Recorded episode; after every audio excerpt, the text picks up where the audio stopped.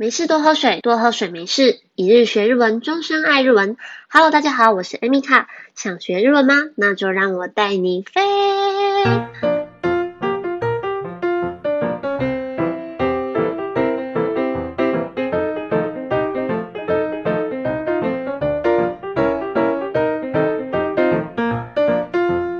皆さんこんにちは、艾米卡です。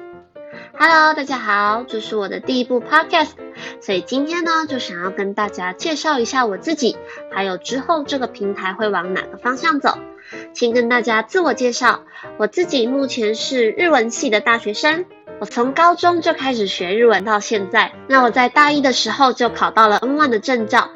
那当然，N1 的证照真的算是第一分飞过，所以之后有时间的话，希望能够再次重考 N1。那证照呢，我们就另当别论。其实我觉得最重要的就是绘画能力。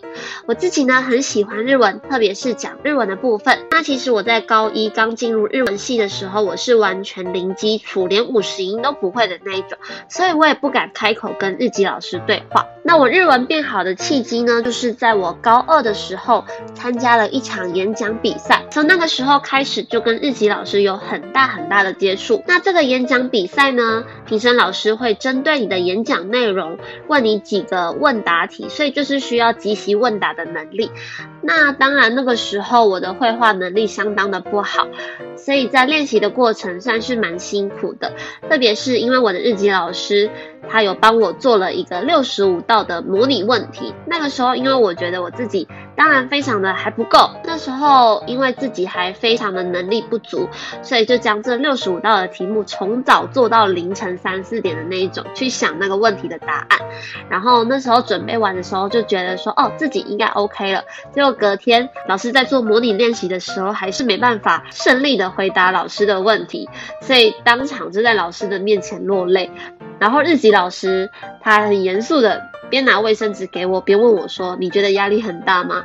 然后那时候虽然压力很大，但也不能跟老师说我压力很大，所以就边擦眼泪边说：“没有，我还可以继续。”就是因为这样坚持不放弃的那个时候，所以我在演讲比赛当中顺利的回答了评审老师的问题，然后发表的文章也备受肯定，所以就获得了第一名这个荣耀，然后也。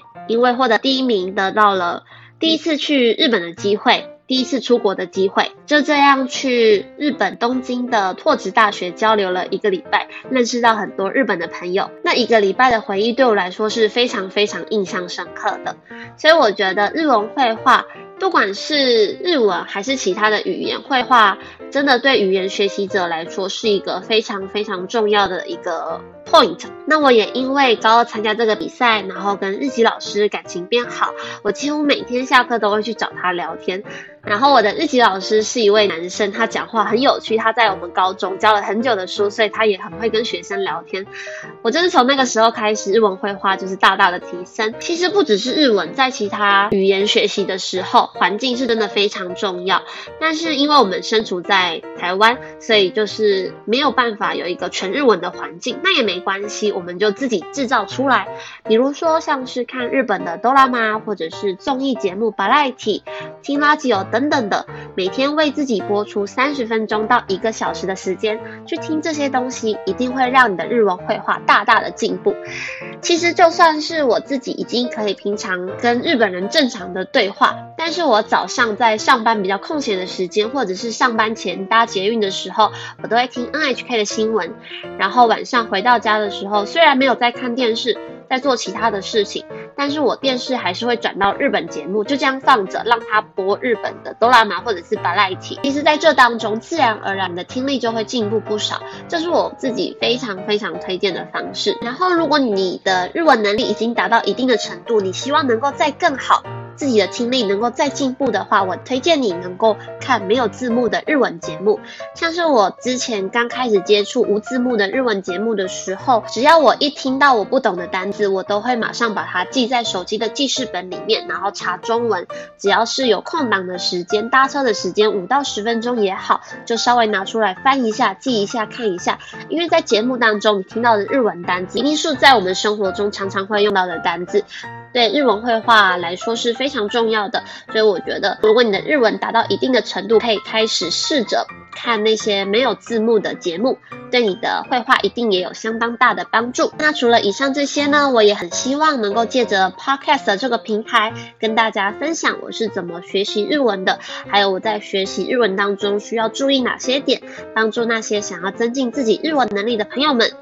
然后我也会跟大家分享一些日本的趣事，还有流行的事情。那我觉得其实学日文并不是一件很难的事情，希望大家能够听我的 podcast，将日文变成你的兴趣，这样学起日文来就比较不会非常的苦涩难懂喽。就像我的频道名称一样，学日文如喝水。今天就跟大家分享以上这些。那下一集的预告呢，是我要跟大家介绍 JK 流行语，大家可以期待一下哦。那我们就下次见喽。では、またね